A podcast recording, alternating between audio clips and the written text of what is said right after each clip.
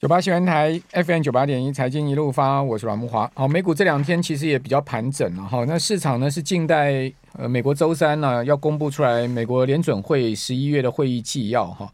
呃，除了特斯拉跌得比较重以外哈，那大致上美股呈现小跌盘整的态势。哦，特斯拉股价跌很凶哦，这个最新一个交易跌七趴哦，而创下两年来的新低。哦，那另外美债殖利率有上升的情况。呃，以及市场传言说，OPEC Plus 啊要增产五十万桶啊，呃，造成已经上周大跌十趴的油价呢，在呃美国的周一呢是一度大跌六趴，不过后来澄清这是谣言呐、啊，就拉上来了哈。呃，油价已经跌到今年一月底以来的低点哈，等于说已经是跌到乌俄战争以前的低点哈。那沙乌地阿拉伯否认说呢要大幅减呃大幅增产，好，那至于说。美股收盘的情况啊，标普是跌百分之零点三九的幅度，哦，小跌做收，哦，指数收三千九百四十九点，道琼斯小跌百分之零点一三，纳指跌比较多一趴，哦，费半指呢跌了将近两趴，失守两千七百点，那费半最疲弱啊，创下十一月十号哦以来的新低，那 Intel 跌了三趴，AMD 跌了一点五趴，辉达跌了呃差不多零点六趴左右，啊，TSM 哦就台积电 ADR 跌了将近三趴，不过今天台积电是。这个拉上去啊，又收在四百九之上哈，有一点这个逆呃 ADR 的味道哈。那美国十年期国债殖率收盘呢，来到三点八三附近啊，小涨一个基点哦。两年期升比较多啊，升了五个基点，来到四点五六哦。那两年期国债殖率已经收复十一月十号以来的这个失土喽。哦，以呃以及美元指数 DXY 上升一趴左右。哦，今年美元指数上升十二趴哈，但十一月跌了三趴。哦，可见呢美元呃的强升有一点走到这个周期的这个末段了哈。那过去一个月哈，道琼斯有涨了十趴多哈，标普也涨了六趴多。那至于说美国投行怎么看股市呢？高盛是说啊，这个熊市没有结束啊，可能会贯穿明年整年呢，这是高盛的看法。好，比较看空。哦，那另外呢？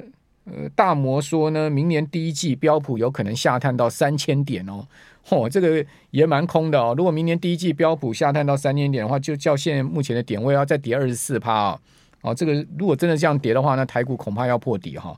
那到底这两家投行的看法会不会成立哈、哦？我不知道哦，但是他们这样看一定有他们的原因啊、哦。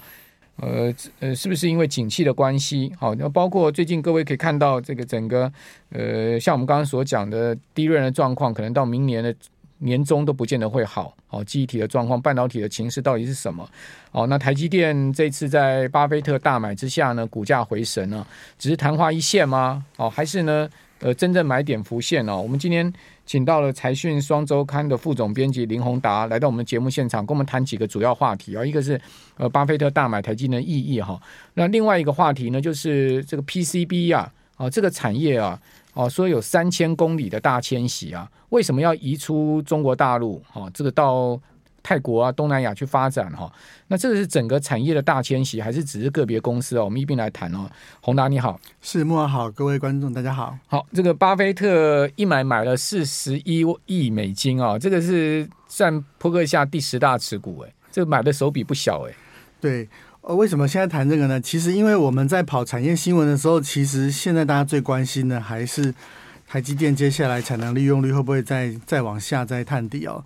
最主要就是各位可以看到，七纳米本来就是台积电最重要的一个制程，占比最大的。但是上一季的时候，其实五纳米突然超过七纳米，因为七纳米其实这个手机用比较多，好，代表手机的需求不太好。那可是现在传出来就是说，台积电七纳米的产能利用率可能会再往下探，哦，就是会。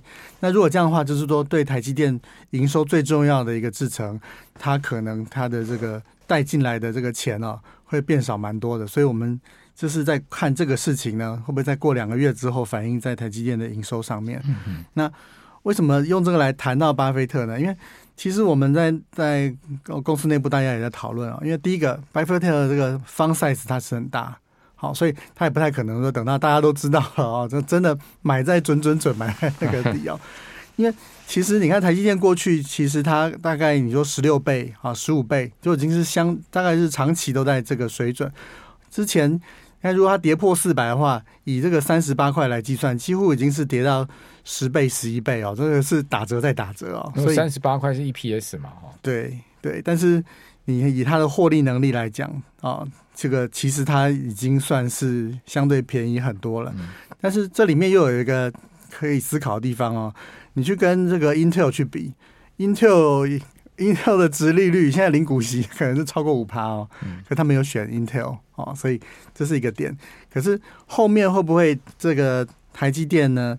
呃，因为我们散户其实不没有像巴菲特的 size 这么大嘛，哦，所以在未来再出现波动，在如果再往下探，世界再有一些坏消息的时候，我们该怎么看？我倒是觉得，呃，我我们所看到的就是说，嗯。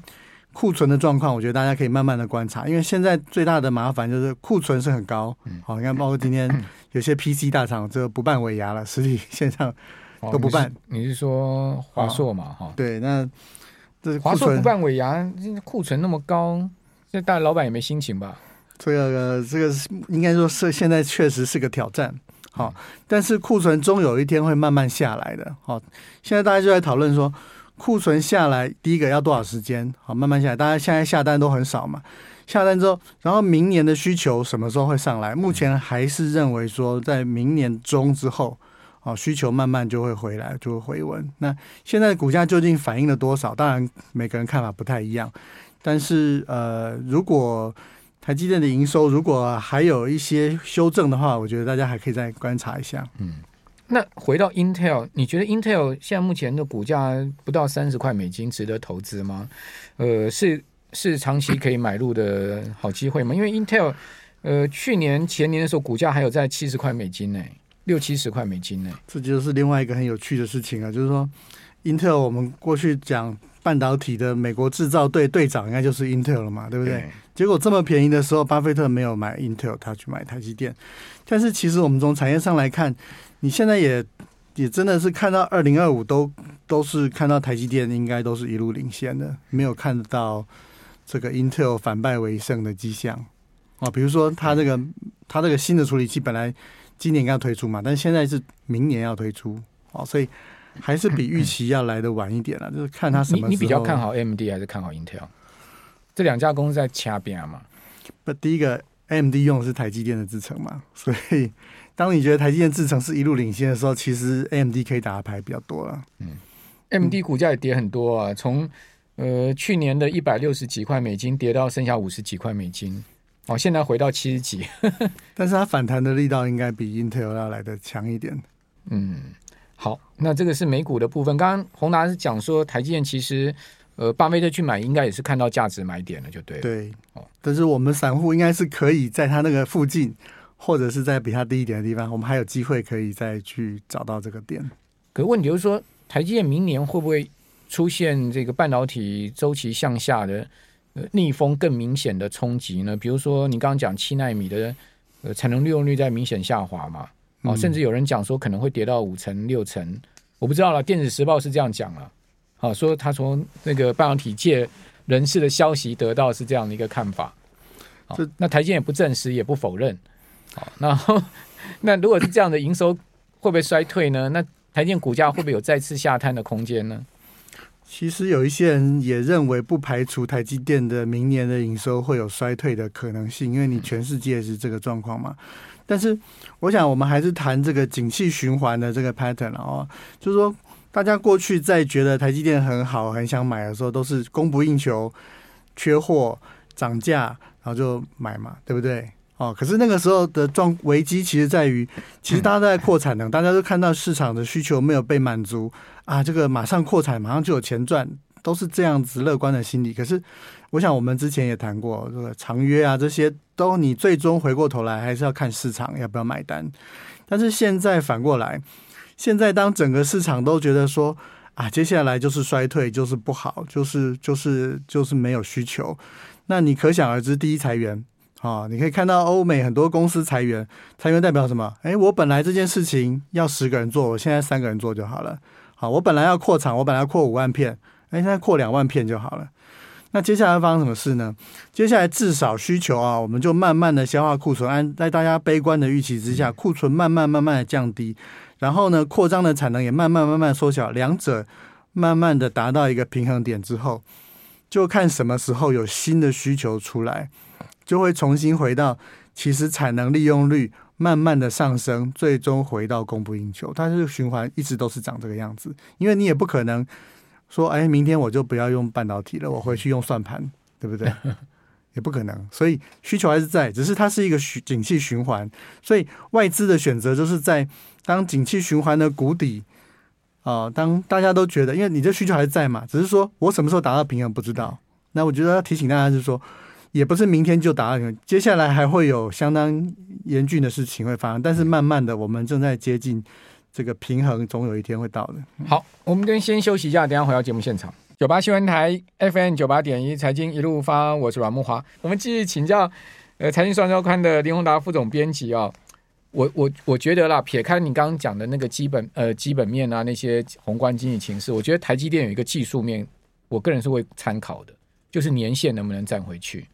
哦，年限大概我刚刚看了一下，大概五百三左右。就是台积电股价如果能站回年线，而且站稳年线的话，呃，基本上要再破底的几率应该很低了啦。哦，但是如果你站不上年线，哦，甚至你站不稳年线的话，那就另当别论了。哦，所以我觉得年线五百三那个地方，应该台积电会蛮大压力的。是，我想不是说我们从跑这个产业新闻来看，并不是说各位说现在就马上就可以冲进去哦。我说，如果真的我们预期的这个大的。这个修正营收的修正发生的时候，我觉得各位就可以来思考一下风险跟机会，我们权衡一下。嗯，你如果是台积电工程师，你去了美国，你会不会想拿绿卡，然后带全家老小都过去？如果你人已经去了，应该是 你就因为美国发这个绿卡给台积电工程师，应该是很简单的事情，因为是技术移民嘛。因为他现在国家政策就是要发展半导体，而且他又缺这方面人才嘛。就是移民里面有一种技术移民，有价值的人才，这各国都都是要的。那台建工程去工程师去了美国之后，会不会就不回来了？